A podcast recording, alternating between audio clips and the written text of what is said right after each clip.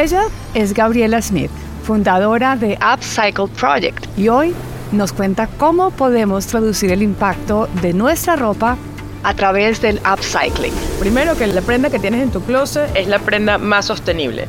O sea que ya cuando sales de tu closet ya no es sostenible porque estás comprando nuevo, ¿no?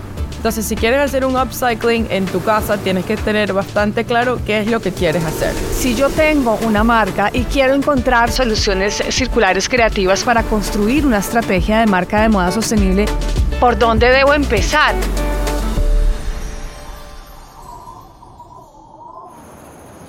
La Tierra es nuestra casa gigante. En ella tenemos que vivir y convivir. En ella crecemos y aprendemos, jugamos y reímos.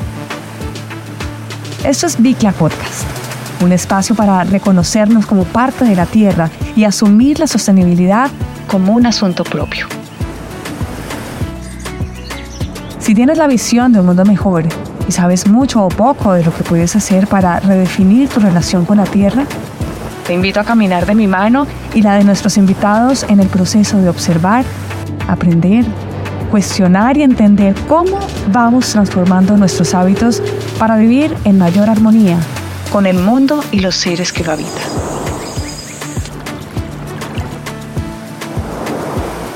Soy Claudia Bahamón, una enamorada, apasionada y curiosa por el cuidado del medio ambiente. Cada semana contaremos historias inspiradoras, les daremos herramientas para tomar acción frente a la crisis ecológica y reconectarnos con lo que realmente importa. Gracias por estar aquí. Gracias por formar parte de los imperfectos, los conscientes, los diferentes y los que quieren sumar acciones a favor de la naturaleza. Bienvenidos a Bicla Podcast. Es muy probable que nuestros oyentes ya conozcan de alguna manera el impacto de nuestra ropa y sepan que la moda es una de las industrias que más contamina el mundo. Sin embargo, aquí en Bicla que ya hemos hablado mucho de moda y la industria de la moda sostenible, creemos que el upcycling será el futuro de la moda. En español, el suprarreciclaje. Ese concepto ha ganado muchísimo espacio en el mundo, especialmente en la industria de la moda sostenible. Pero yo creo que a veces toca irnos como a la esencia, como al significado, como para dummies, Gaby. ¿Qué es el upcycling? en qué consiste, por qué es tan importante para el medio ambiente. Me encanta esa pregunta y me encanta decirlo en español, supra reciclaje. De verdad que lo estoy aprendiendo ahorita, así que gracias. Em, porque siempre, este, bueno, hago, hago estas charlas en inglés, entonces, bueno, me encanta el supra reciclaje. El hecho es que el upcycling es, em, es darle más valor a una pieza que ya perdió el valor, así sea una pieza una sábana que ya tiene un hueco y no sirve o una toalla, ¿verdad? Y la podemos transformar a otra cosa, le estamos dando un valor agregado a esa pieza. Esto es cuando lo vamos a hacer nosotras en, la, en nuestra casa, pues, que vamos a cortar un par de blue jeans para hacer los shorts. Eso también es upcycling, porque ya no te gustaban esos blue jeans, le subiste el valor ah, y ahora son unos shorts. En el tema de hilo, también, o sea, ahorita hay muchísimas compañías de reciclaje textil que su materia prima es el desecho textil y ellos lo transforman en hilo. Esto es considerado upcycling porque aunque es hilo y al hilo no le vemos tanto valor, tiene muchísimo más valor ese hilo que las piezas que se iban a desechar. Claro. Mejor dicho, en resumen, el movimiento del upcycling hace que, que no produzcamos nuevas materias primas. Se trata de reutilizar lo que alguna vez fue desecho. Como dijo Gaby, ya no nos gusta o ya no nos queda, que también nos pasa en materiales valiosos que puedan volver a ingresar al mercado. Además de crear moda sostenible, el upcycling o el supra reciclaje de alguna manera busca romper el ciclo de la producción masiva, así como de usar y desechar prendas. Y es que miren, mis queridos oyentes de Biclam, realmente no dimensionamos el impacto que tiene lo que llevamos puesto o lo que usamos. Muchas veces, por ejemplo, se necesita tanta agua que ni siquiera nos imaginamos. Yo tengo, en este momento tengo una, una camisa de hilo tejida, pero a mí no se me pasa por la cabeza hacerme la pregunta de, ¿y esto, ¿y esto cuánto agua, no? ¿Cuánta agua se utilizó para hacer esto? ¿O cuánta energía se utilizó para hacer esta prenda que tengo puesta? Y realmente es ahí donde tenemos que detenernos a pensar. Para realizar una camisa de algodón virgen, se necesitan 20 mil litros de agua. Realmente es como que yo siempre comparo estos números, Gaby, como cuando uno tiene una calculadora que de esas larguísimas que de repente vienen números, números, números, números larguísimos y uno ni siquiera sabe cómo leerlos. Exacto, y te da E. Sí, o sea, E, y uno es E. No, bueno, eso pasa también con la ropa. Para realizar una camiseta de algodón, eso era con algodón virgen, para realizar una camiseta de algodón, una sola, más o menos unos 2.700 litros de agua, que es lo mismo que toma una persona, o sea, que tomamos nosotros en dos años. Bueno, yo tomo mucha agua, yo no sé si es eso más o menos, pero a través del upcycling, una camiseta hecha de botellas de plástico, que ahora vamos a hablar de ese tema, Gaby, porque a mí a veces como que me molesta el cuento del PET reciclado. Estamos hablando de 239 litros de agua ahorrada. Estamos hablando de 121 gramos de desechos textiles reciclados. Estamos hablando de más o menos 4.2 botellas de PET reciclada. Estamos hablando de 157 kilowatts de energía ahorrada. Ahora, cuando pensamos en esto, ¿a ti qué se te viene a la cabeza con todo ese trabajo que tú haces? O sea, ¿qué es lo primero que se te viene a la cabeza? Wow, te cuento. Nosotros hemos hecho t-shirts reciclados. Es más, tengo una acá para mostrarles que tal cual acá está. Y, es súper fácil entender el impacto ambiental que tiene cada t-shirt que, que, es upcycled. ¿Por qué? Porque no estamos utilizando toda esa agua, no estamos utilizando este, la energía que se necesita para eh, sembrar el algodón, cosecharlo, etc. Es una cadena de valor bastante importante. Entonces, cuando tú me dices todo eso, y hago un ejercicio muy divertido con los estudiantes cuando hago workshops y les digo, bueno, Hoy tienen que ir a contar todas las camisas de algodón que tienen en su closet. No, pues imagínate. Y ahí lo multiplicamos y le hacemos, justo como me acabas de decir, nosotros tomamos dos litros de agua al día, o deberíamos, por lo menos. Entonces les digo, bueno, si tomamos dos litros de agua al día, ¿cuántos años de agua tienes en tu closet? Y hay gente que tiene, o sea, yo creo que tenía como 116 años de agua en el closet. Entonces es súper importante entender esas cifras en en, formas de que nosotros la podamos entender, o sea, que la podamos sintetizar, que son, o sea, 150 años de agua en mi closet. Ah, ¿qué? Entonces cuando vayas a una tienda de fast ¿cómo así si tengo 28 años y ya tengo 150 años de agua? ya me tomé. O sea, es una forma de envejecimiento bien rápida. Claro, no, no, no. Estamos en sobregiro con la tierra solamente con las camisetas de algodón que tenemos en nuestro closet. Exacto. Y entonces imagínate los jeans, que también llevan muchísimo algodón. Eh, es un tema muy importante que la verdad no lo vemos todos los días y la marca no los comunica. Cuando tú me dices, ¿qué piensas tú cuando yo te digo todas estas cifras? Yo digo, bueno, ¿qué tanto más algodón hay allá afuera que no es de la industria de la moda? Pienso en toallas, pienso en los hoteles, pienso en las sábanas, pienso en todo ese algodón que es este algodón de, de uso comercial, pero que también es desechado. Entonces, ¿cómo podemos recolectar todo ese algodón y todo ese poliéster que se está yendo a los vertederos para poder hacerle upcycling a hilo, a telas o a diseñadores que quieren este, crear piezas únicas? Miren, si tan solo duplicamos el tiempo de uso de las prendas que ya tenemos, o sea, no pensar en comprar más. Si duplicamos el tiempo de las prendas que ya tenemos, las emisiones de gases de efecto invernadero que se generan en el proceso de la confección se reducen a un 50%. O sea, no desechemos nuestra ropa tan fácil porque simplemente ya no está de moda. Ahora, muchas veces no es porque ya no esté de moda, muchas veces es porque las prendas ya no tienen esa calidad que hacen que tenga una durabilidad y nos obliga a comprar más y más. Gaby, quiero que nos cuentes de Upcycle Project. ¿Qué es? ¿Qué hacen? ¿A qué se dedican? ¿De dónde nace? Cuéntame tu historia, como me lo dijiste al inicio. Claro que sí. Bueno, este Upcycle Project nació de mucha curiosidad. Yo cuando yo trabajaba en la industria de belleza, y cuando dejé de trabajar en la industria de belleza, dice, bueno, porque quiero ir a la industria de la moda y quiero abrir una tienda, una tienda linda donde podamos comprar ropa orgánica y ropa que sea buena para el medio ambiente y para las comunidades. Eso fue en el 2017 y de verdad se me hizo imposible porque en el 2017 este, las marcas no estaban comunicando nada sobre sus prácticas, no sabían quién estaba haciendo su ropa, o sea, me fue bastante difícil hacer una curaduría porque la trazabilidad no es fácil, ¿no? Exacto, es muy complicado ya porque si tú ves las prendas que tienes puestas, tienen muchos, este, muchos detalles diferentes. Los botones pueden venir de, un suplidor, el algodón de otro, la tela, la confección, o sea, es una cadena bastante complicada y muchos diseñadores no saben este, de dónde vienen, porque les llega al estudio y ellos crean cosas preciosas y ese es su trabajo. Entonces ahora el trabajo del diseñador ha cambiado un poco, donde el diseñador tiene que saber de dónde vienen todas las partes que va a ir a una prenda. Bueno, por lo menos los, los diseñadores que tienen estos valores. Los responsables. Los responsables, sí.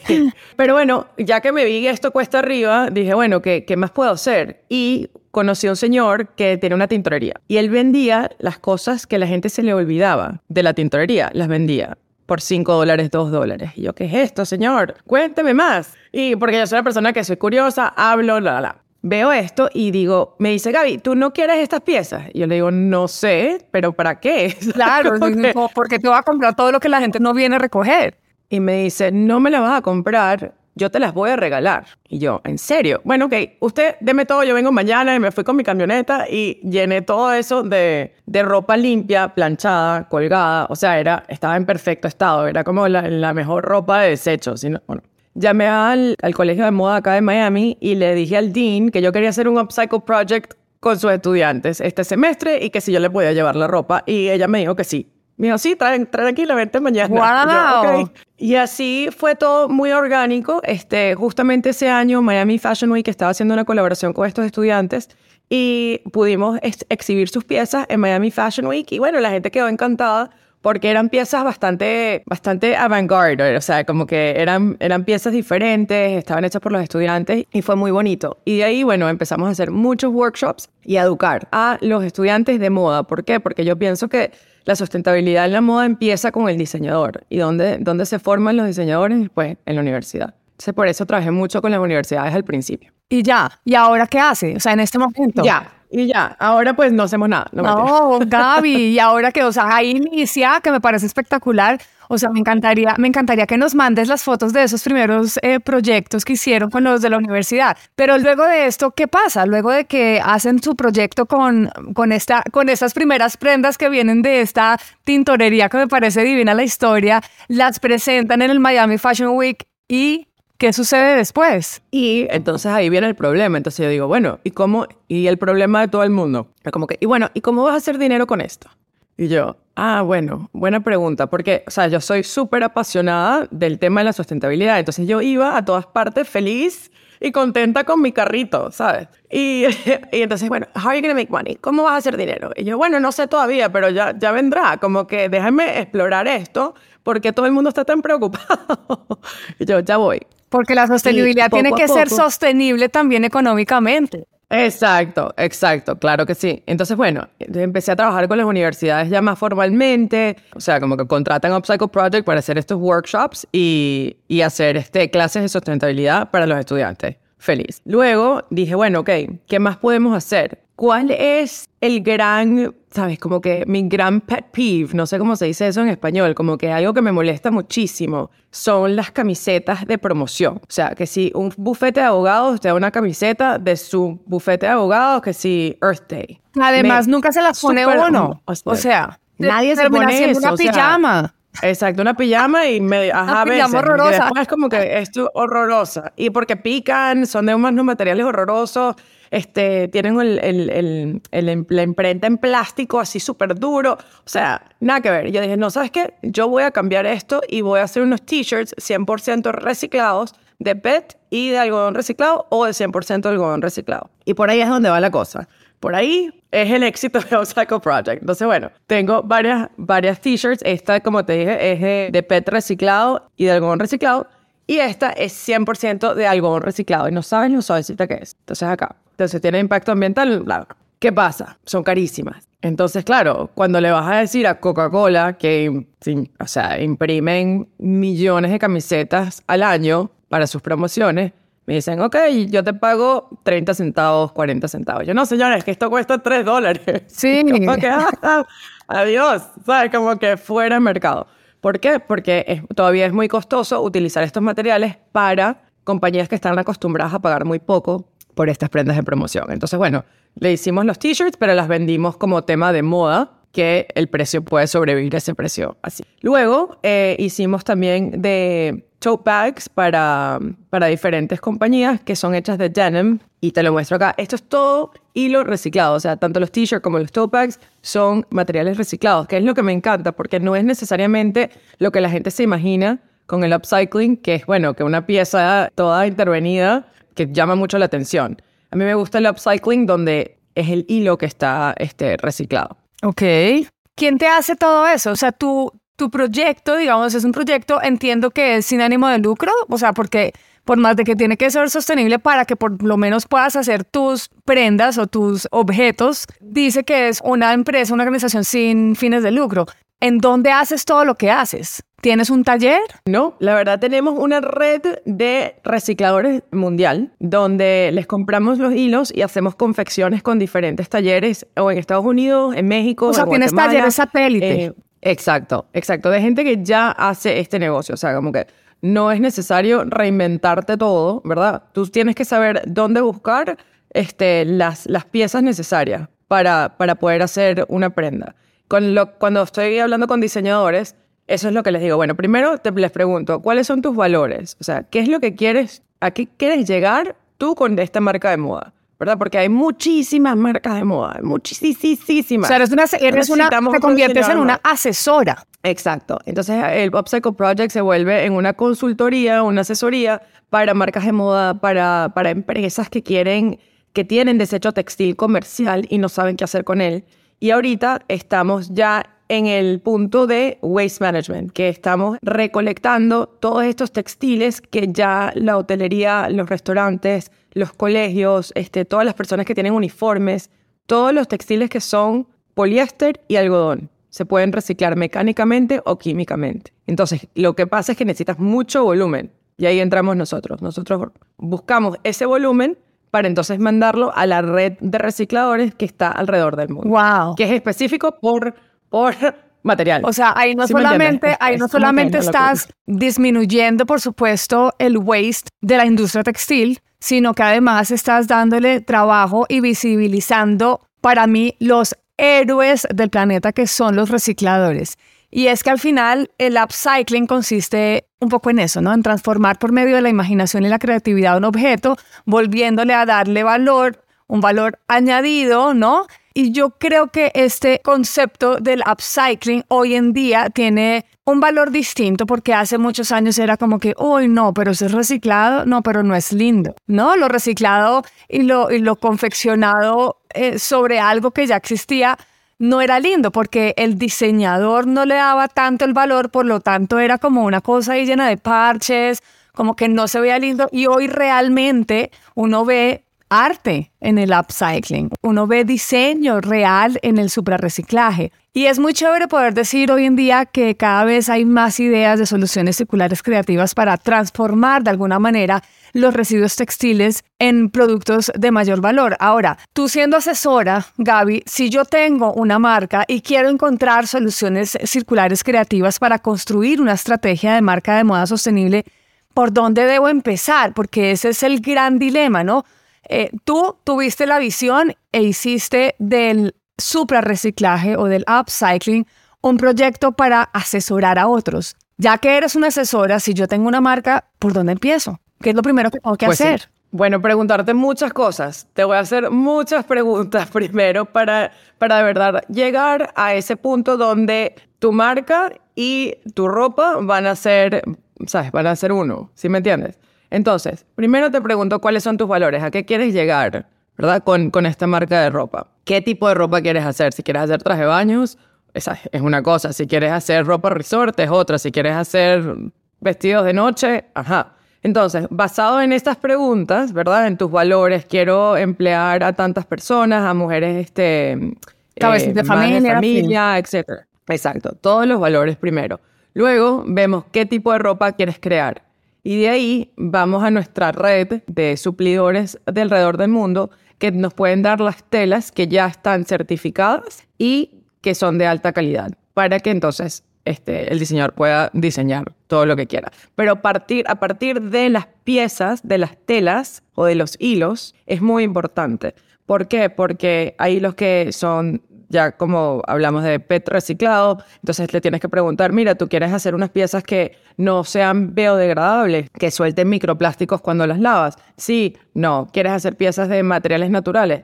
¿Qué piezas? Entonces ahí tienes algodón, lino, hemp, o sea, un millón de, diferentes opciones que pueden utilizar basado en lo que ellos quieren crear. Entonces, así trabajamos con ellos y, es lindo, la verdad. Eso con los nuevos creadores, el que quiere empezar una marca. Pero, ¿y cómo volcar a un diseñador que lleva muchos años en la industria y un día decide ser mucho más consciente y más responsable con el medio ambiente? Porque eso es un gran reto, que ellos decidan de un día para otro mantener esa calidad. Estamos hablando de diseñadores ya muy top. Mantener esa calidad, conservar la venta y sus clientes, pero poder decirles, ¿saben qué? Estas nuevas prendas vienen y traen una historia. ¿Por dónde empiezan ellos? Cuando trabajo con diseñadores que ya están súper establecidos, no los asusto.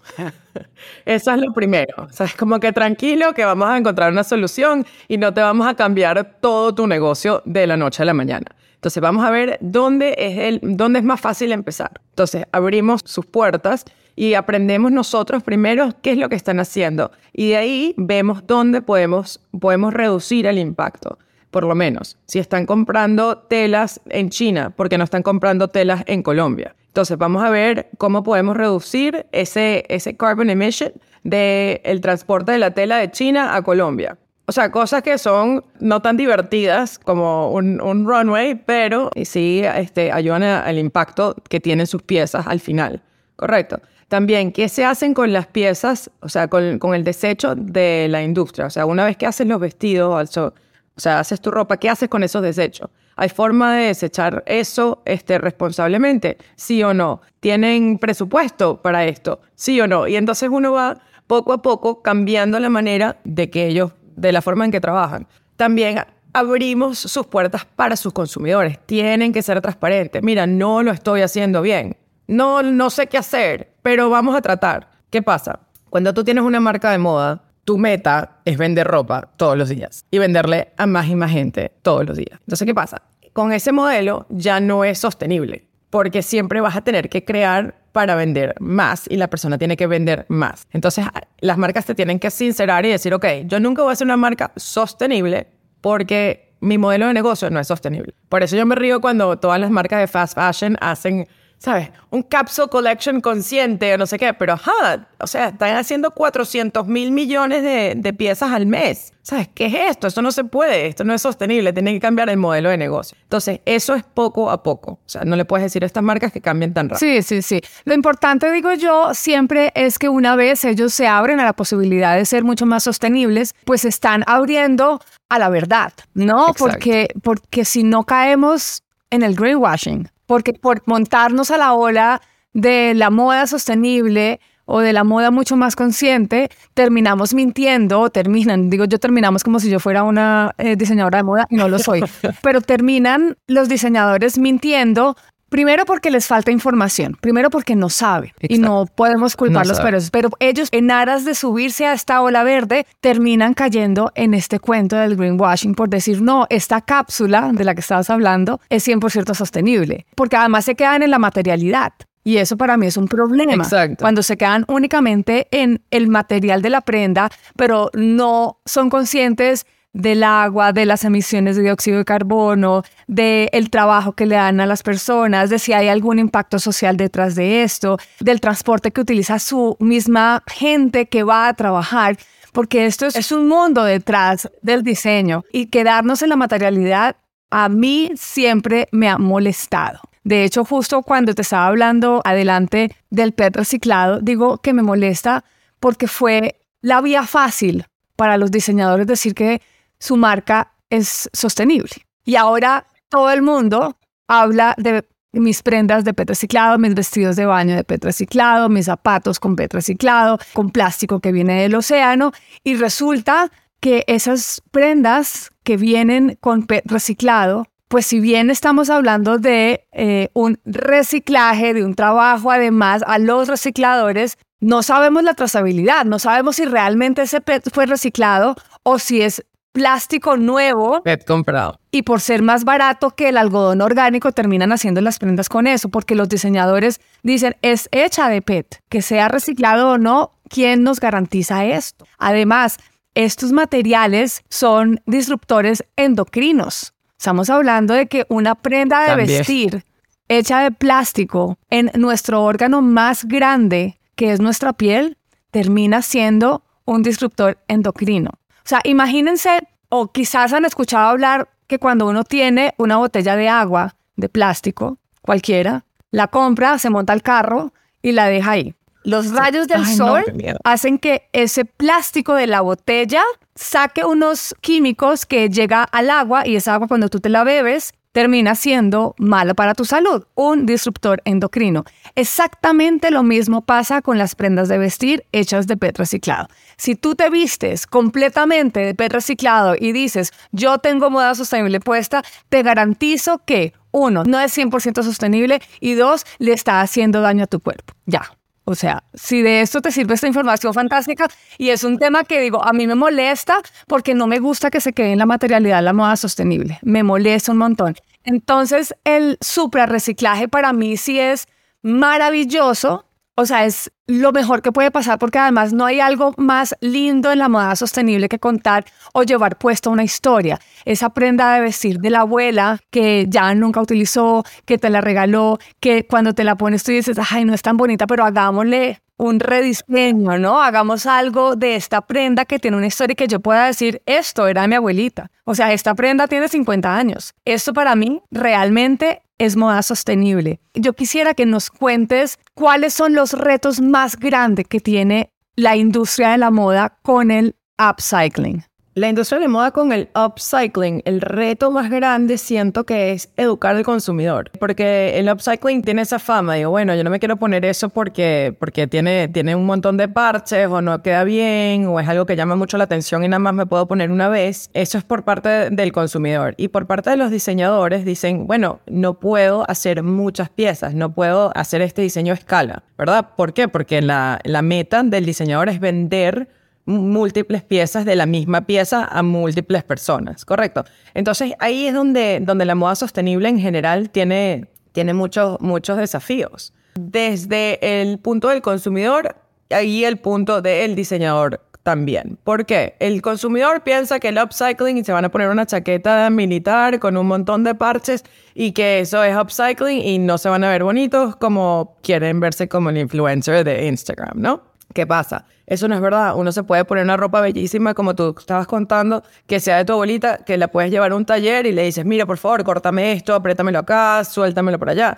Y eso ya tiene una historia. Entonces, el upcycling tiene muchas historias, pero a la gente le incomoda, la gente quiere lo fácil, ¿verdad? Quiere entrar a una tienda, comprárselo y ponérselo en la noche y ya salir de eso. Entonces, esto es hablando de moda lenta, no de moda rápida, ¿verdad? Que todo tenga una historia, que tú le pongas ese esfuerzo, es este, a veces complicado para el consumidor. Y para el tema de los diseñadores, el upcycling no los deja o los limita a pocas piezas. Como estábamos hablando antes, la meta de muchos eh, diseñadores es vender múltiples piezas a múltiples personas. Y el upcycling te limita, ¿verdad? Te limita porque no, no tienes suficientes materiales para hacer muchas piezas. Entonces, bueno, esos pienso que son los desafíos de, de la moda en la materialidad.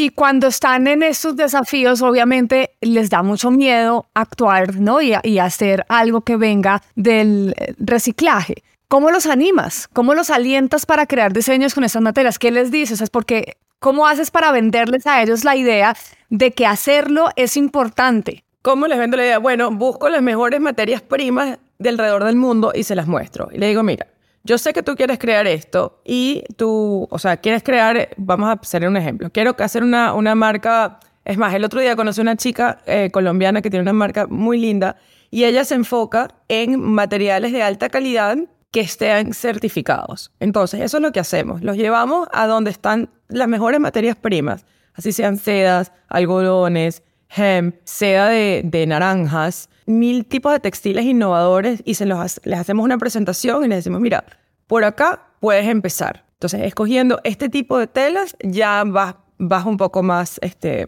avanzando al tema de moda sostenible. Y es mejor para el medio ambiente porque son piezas que tienen mucho menor impacto. Siempre digo, no hay ninguna pieza que no tenga impacto. Todo tiene impacto. O sea, el zero impact no existe. ¿Por qué? Porque nosotros somos seres que respiramos oxígeno y we breathe out. Exhalamos dióxido de carbono, sí.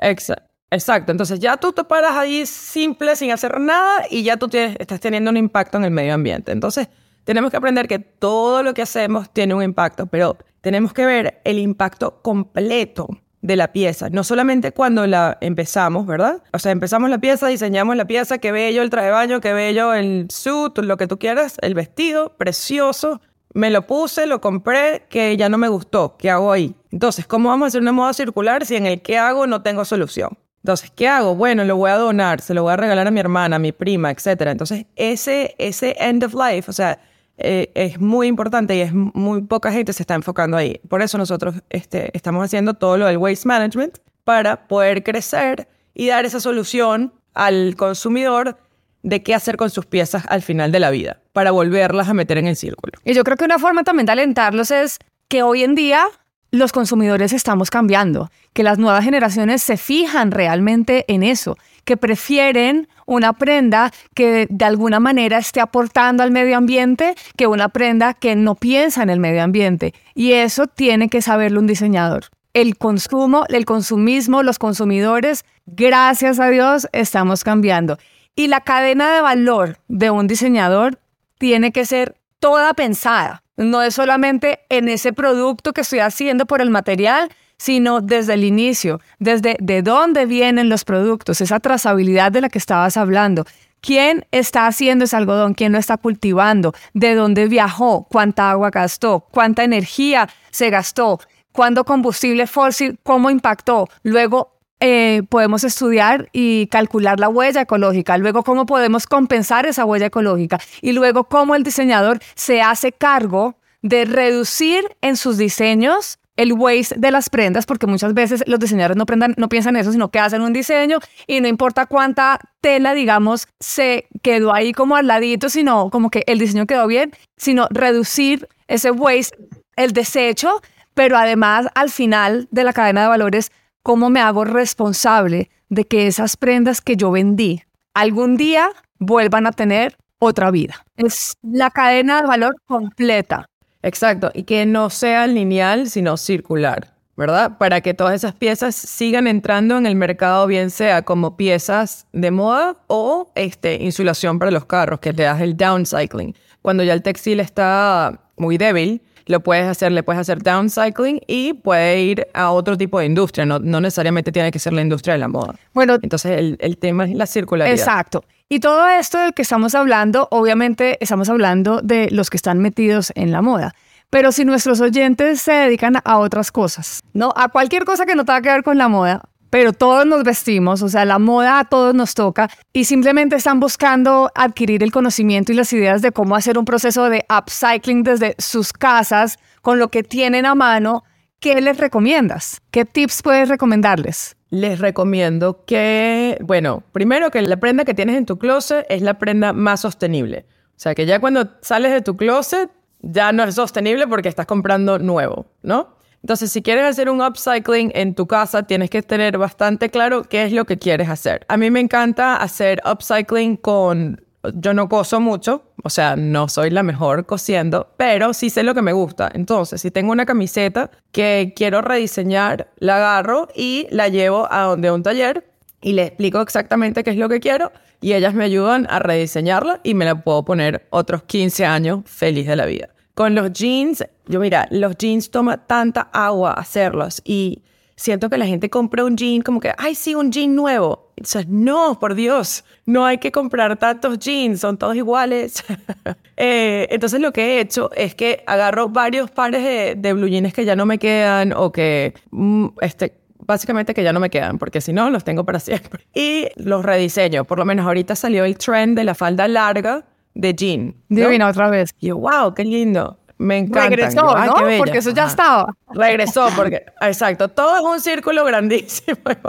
Entonces, nada, veo un trend que me gusta y digo, bueno, ¿qué tengo yo en mi closet que puedo rehacer para, para llegar a este trend? Entonces agarré cuatro pares de jeans que ya no me gustaban, los llevé a donde el taller de mi costurera que me ama, que siempre le doy unos proyectos súper difíciles. Y le digo, ¿me puedes hacer esta falda? Entonces le muestro la falda y ya, o sea, como que el upcycling ya tienes la talla, no tienes que hacer un patrón. Entonces, simplemente cortó el jean y le pegó las otras, las otras partes. Y me quedó mi falda espectacular y listo. Entonces, lo que, lo que le recomiendo a tus oyentes es que tengan full imaginación, que no les dé miedo si no saben coser, que en, por lo menos en todas partes del mundo hay gente que se dedica a talleres de costura y que tienen muchísimo talento. y los utilicemos, que, que le creemos trabajo y creemos piezas nuevas. Y esa historia, créeme que cuando alguien me diga, ay, me encanta tu falda, ahí le voy a contar todo. Pues fíjate, estos eran cuatro pares de jeans y ahora... Ahí viene la historia que trae ese, ese, esa Exacto. Además que ahora que estabas hablando de la costurera, yo crecí con la costurera de mi mamá y de mi abuelita. Y me encantaba ir porque entonces mi mamá decía, ay, tengo este pedazo de tela que me sobró de este vestido que hice, vamos a ver si podemos hacerle unos shorts a Claudia. Y esa, y esa idea de, de la costurera con el tiempo se fue descartando porque es tan fácil la moda rápida que, ay, entonces el tiempo que me, que me implica tener que pensar ¿no? Ser creativa, que es lo que estamos hablando, ser, tener que pensar en qué hacer, buscar el diseño, a ver si de repente me da, ay, tener que ir donde la costurera y que me entienda y que me tome las medidas. No, mejor la desecho. Qué rico, qué rico regresar a esa costurera de la familia y tener esa creatividad y pensar y conocer y, después decir y contar esa historia de la que estás hablando de la, de la falda, de, de esto era esto o era de esta persona, que también por, e, en el tiempo empezamos a avergonzarnos de heredar, ¿no? Y entonces yo te entrego esta falda, no, yo prefiero comprar nuevo, qué oso, como así que heredado, no, momento. Ya no nos puede dar oso. O sea, ¿en qué momento nos dio oso si antes nuestras abuelas y nuestras mamás nos hacían heredar del primo, del tío, de la, ¿sabes? Y, y si no nos quedaba, la costurera le daba un poquito o le enseñaba un poquito o le metía un poquitico más de tela. Entonces, qué lindo regresar como a, esa, a, esos momentos de la vida en donde la costurera hacía parte de nuestra vida y que hoy en día tiene una misión muy grande a la hora de hablar de moda sostenible. Qué lindo lo que me trajiste a colación, de verdad que me, me llevó un poquitico al tiempo, a mi adolescencia cuando íbamos a la costurera y ya, voy a regresar a la costurera. a regresar a la verdad, es muy divertido. Sí. Y además te conocen y es lindísimo. O sea, mira, eh, nosotros hemos hecho muchos proyectos con costureras acá en, en Miami, incluso en la pandemia, porque hay muchos talleres de, talleres de moda acá. Y empezamos a hacer mascarillas. O sea, cuando, cuando cerraron en la pandemia, cuando cerraron todas las casas de moda que están hechas acá en Miami y, me decían, Gaby, no tenemos trabajo. Yo, bueno, ¿qué vamos a hacer? Y con unos t-shirts que tenía que me habían donado, que estaban mal impresos con, con la información incorrecta, dije, bueno, vamos a hacer mascarillas. Hicimos mascarillas y simplemente las vendíamos para darle trabajo a esas costureras. O sea, yo tengo como mucha admiración por, por estas señoras que, que trabajan tan duro y tienen tanto conocimiento. Tanta creatividad, porque, es que se ingenian para hacer unas cosas loquísimas. Bueno, pues a mí del tema me parece espectacular y yo creo que me quedaría horas hablando contigo de esto. Y ahora quiero irme para el lado reflexivo porque yo creo que mis oyentes ya me conocen y saben que de repente me pongo reflexiva en estos podcasts. Y hay una palabra que me encanta y que está asociada al mundo de la sostenibilidad y a los procesos de la vida misma, fundamentales por supuesto para el proceso del upcycling, y es la palabra deconstruir. Para mí significa desarmar para construir un mundo diferente, nuevo, desarticular para articular desde otro lugar, descomponer, en este caso las piezas, para reponer, desandar para recorrer nuevos caminos, de construir para abrir espacios a una nueva vida. Así que quisiera que este episodio también les dé a ustedes la importancia de pensar de forma diferente, de quitarnos el miedo a deconstruir, porque aplica para todo, incluso para la vida misma. Qué lindo uno de construir dentro de su propia vida para crear una vida nueva. Gaby, ¿cuál ha sido tu mejor deconstrucción en la vida y en la moda? Mi mejor deconstrucción, wow, eh, qué bonito, me fascina esto. Porque sí, uno tiene que deconstruir esos mitos sociales que aprendemos, que uno se tiene que poner esto y esto y esto para estar bien vestido. Creo que eso ha sido en, el tema de la moda. Yo no sé si tú lo haces, pero tú categorizas tu closet esta es una camisa de noche, esta es una camisa de día, esta es una camisa para ir a, no sé, yo hacía eso muchísimo. No, a mí todo me sirve eso para es algo que me he quitado. Ah, bueno, qué bueno, ¿ves? Qué chévere. Pues a mí no, yo era completamente estructurada y ¡ah! estos pantalones son pantalones de noche, esta falda es falda de día. O sea, unas cosas que yo me inventé yo, no sé. Claro. Y con todo este proyecto te quitas esas tonterías que uno mismo se crea y digo, bueno, todo me lo voy a poner para todo. Claro. O sea, no importa. ¿Sí me entiendes? Entonces, eso para mí ha sido, ha sido algo que, que he aprendido a través de este proyecto, de ser más yo, ¿no? De tratar de, de no tratar. No, aparte, aparte cuando hacemos eso que tú, que, tú, que tú hiciste, y por eso que a mí, la verdad, yo adoro la moda, pero a mí la moda toda la vida me incomoda. Entonces, me gusta la simplicidad de la moda. Pero conozco muchas personas que, como tú, por muchos años le pusieron esa etiqueta a la moda, de noche, de día, para fiesta, para hacer ejercicio, ¿sabes? Y hoy en día creo que cuando simplificamos esto, cuando nos vamos a mezclar todo en uno solo, primero nos hace la vida más fácil a la hora de salir a- de la casa. Punto. O sea, como que ya no tenemos que pensar tanto. Y segundo, hace que compremos menos. El hecho de que le pongamos esa etiqueta en el closet de, de noche, de día, de fiesta, no de fiesta, de ejercicio para la finca, ¿no? Y esto es para la finca. No, eso no me lo pongo nunca para ir donde una amiga, porque es de la finca. Pero cuando logramos unir todo, nos simplificamos la vida, le damos mucho más valor a la prenda, le damos mucha más vida a la prenda y por supuesto nos hace la vida más fácil, ¿no? 100%. Yo cuando empecé Upcycle Project dejé de comprar ropa nueva, o sea, dejé de comprar ropa. Pasé como año y medio sin comprar ropa y siempre sabía que tenía algo que ponerme. Entonces decía, no, yo tengo que ponerme. Y tan, entraba en mi closet, me vestía, pasaba súper bien y me quité muchísimo ese estrés de como que tenías que tener algo nuevo. Obviamente no compro nada en fast fashion tampoco. O sea, ninguna tienda de fast fashion. Me acuerdo el último día que fui a comprar algo, me acuerdo que compré y todavía lo tengo.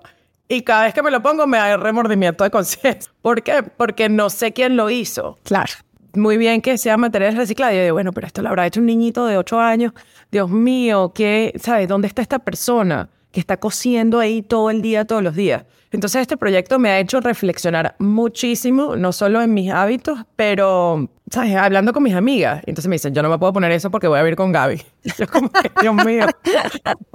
Como que no han aprendido nada, muchachas. Qué lindo, qué lindo, qué lindo que Este, cuentes esas historias y, y me bonito. parece, a ver, yo todavía estoy en un proceso. No es fácil, pero sí tengo que decir que soy cero comprador, o sea, como que soy muy poco compradora. Y llevo, el año pasado hice un ejercicio que me pareció espectacular y lo voy a, aprovechar el momento para contarlo. Yo vivo en Los Ángeles, pero trabajo en Colombia. Entonces, básicamente, vivo en una maleta. Y odio las maletas grandes, soy súper tranquila para viajar.